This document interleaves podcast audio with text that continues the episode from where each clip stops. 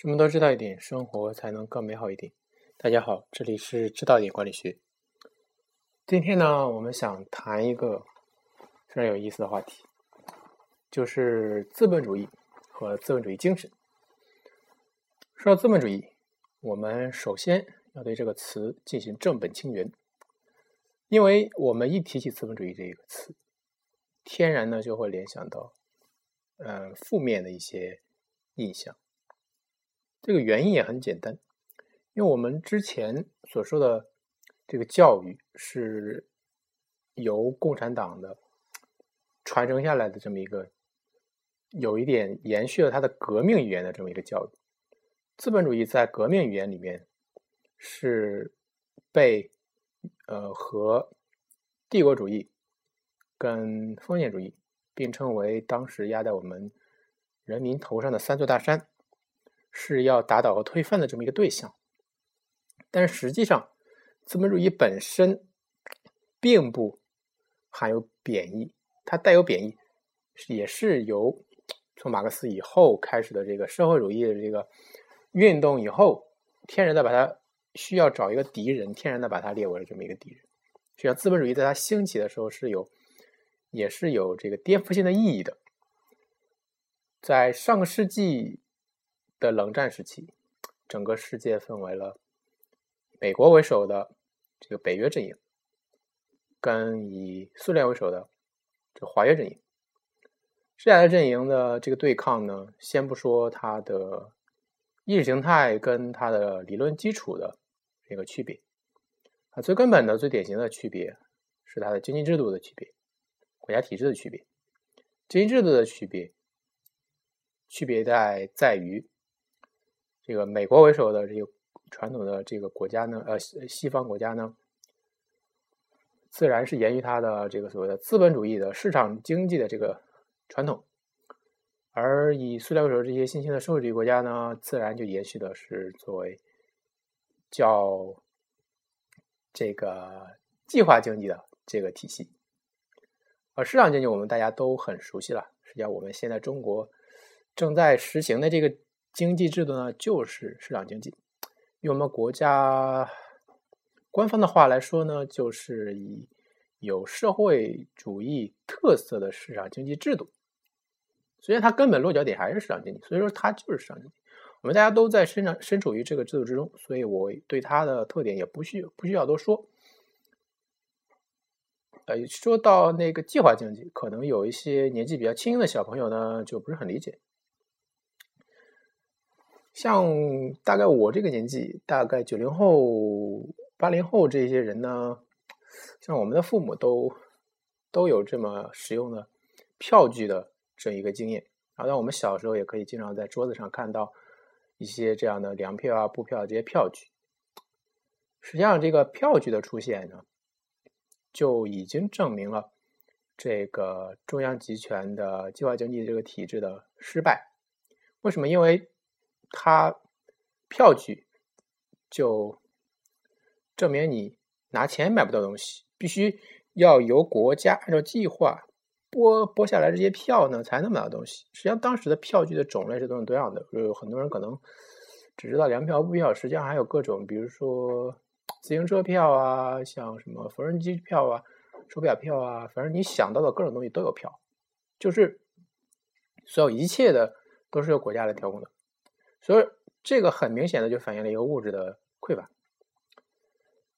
你从现在的时候，我们社会的一些现象，你也可以理，你也可以就是想象到当时的那一个物质的匮乏在我们心中留下的这个阴影。比如说，现在有有一些我们这些上了年纪的人很喜欢采囤囤积啊、抢购这么一些东西。有一些商家利用他们这些心理呢，这些饥饿营销啊，他们也都很都很买单，都都都很会上当。因为老年人很多都会去抢一些很不必要的东西来囤到家里，就是因为他们当时物质匮乏，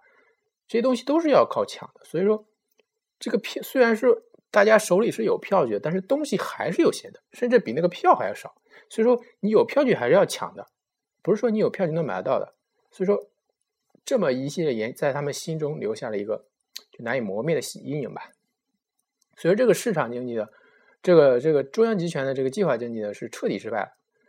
呃，市场经济的资本主义，资本主义的，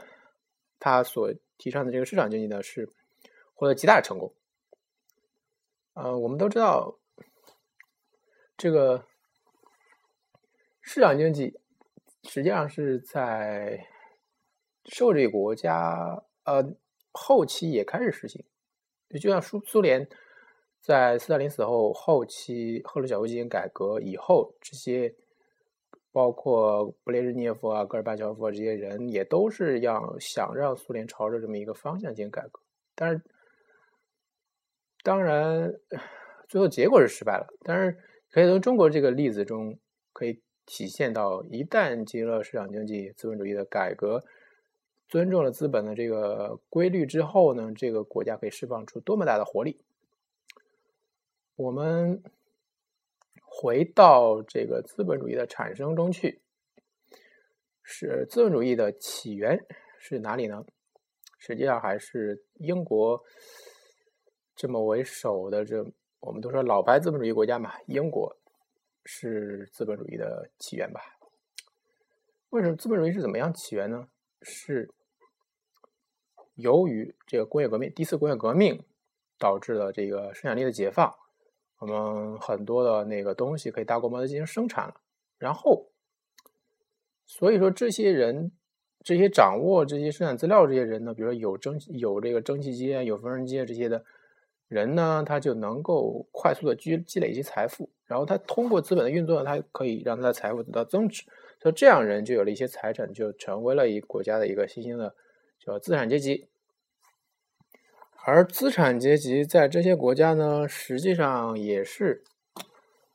呃，很很受鄙视的。实际上，我们不要以为像欧洲这些国家都是很平等的。实际上，他们这些国家都是有延续几千年的这么一个封建王朝的这个制度的。所以说，他们他们的国家的阶级是很分明的。比如说，英国的有传统的贵族阶级啊。然后平民阶级啊，还有一些，比如说，就是新兴的这些资本主义阶级，而贵族是什么样一个情况呢？就是这些贵族实际上在资本主义兴起的时候，有一点有像没落的贵族的这么一种感觉，因为他们在这个新兴的这个市市场的变化面前呢，显得有点没有没。呃，无力下无处下手，因为他们所拥有的东西是没有办法增值的。然后，比如说一些大的古古堡啊，一些田地啊，当时是没有办法变成财产的，呃，是很难变成财产的，就是去进入到这个资本的这个运作当中的。所以说，他们就产生一种落寞，说他们，所以说这两个阶级之间就会产生一个矛盾。然后，资新兴的这个资产阶级呢，就很明显的，他要要求自己的一些权利的基本权利的保证。比如说，这个自己的财产权啦，自己的这个人身的这个安全啦，还有自己的一些契约的一些呃得到的认证啦，这些权利都要得到保证。说这个时候英国就产生了一些革命，之前的那个英国产生了一些光荣革命的这些一系列的革命，然后最后的产生了。英国的一个大宪章的东西，那大宪章实际上就是我们这个世界上第一次出现了所谓叫宪政。那现在经常听到我们这个国家一些这个知识分子啊，都会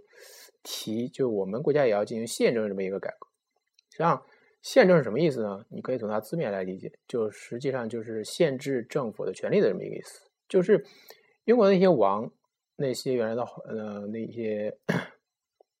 就传统的王室吧，他不再具有控制这个国家的权利，而他把这个国家的真正的掌握、国家制定政策这些权利呢，移交到了议会的手中，众议参与两院嘛。然后这些资本主义国家，呃，资本资本主义制度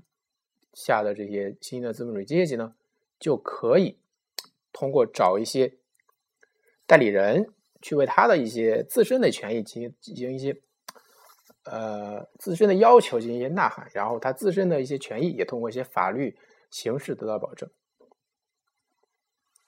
实际上，这个是一个外在的东西。实际上，你要理，你要，我们大家都知道的，这个欧洲这些国家，实际上很多都是有很长的这个天主教的这个基础的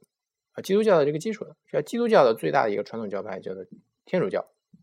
而天主教呢，它一个很明显的一个很很基本的教义呢，就是它的信众不能够通，不能够直接的跟上帝进行沟通，必须通过。所以，上帝在人间的代理人、代理机构，就是教皇和教会这个机构来跟这个上帝进行沟通。所以说，这个时候，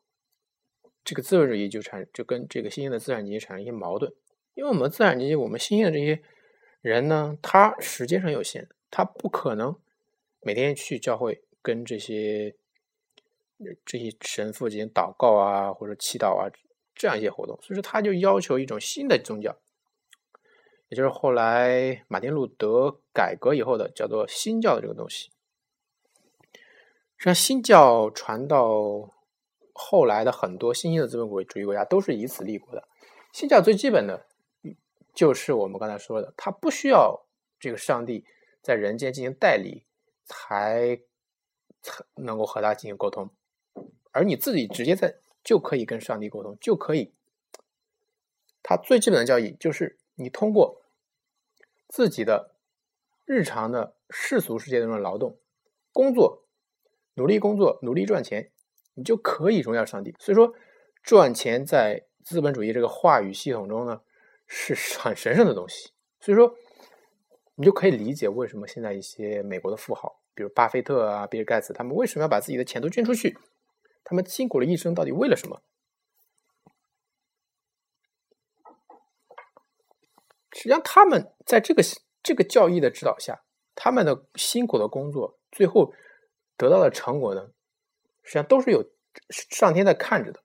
都是能够产生一种内心的荣耀感的。所以，这就促使他们不断的精益求精，他们的企业不断的创新，他们不断的就是。在根据自己的良心去做事情，而不是，而不是说快速的赚钱。他们要做出一些让上帝真正感到喜悦的东西，从而他们最后才能够，就是在最后的大审判面前，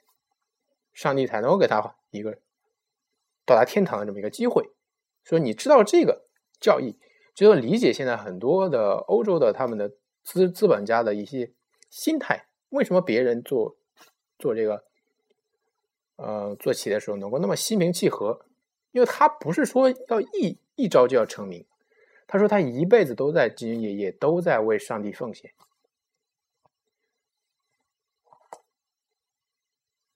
啊，OK，嗯，今天就说到这里，下期再见。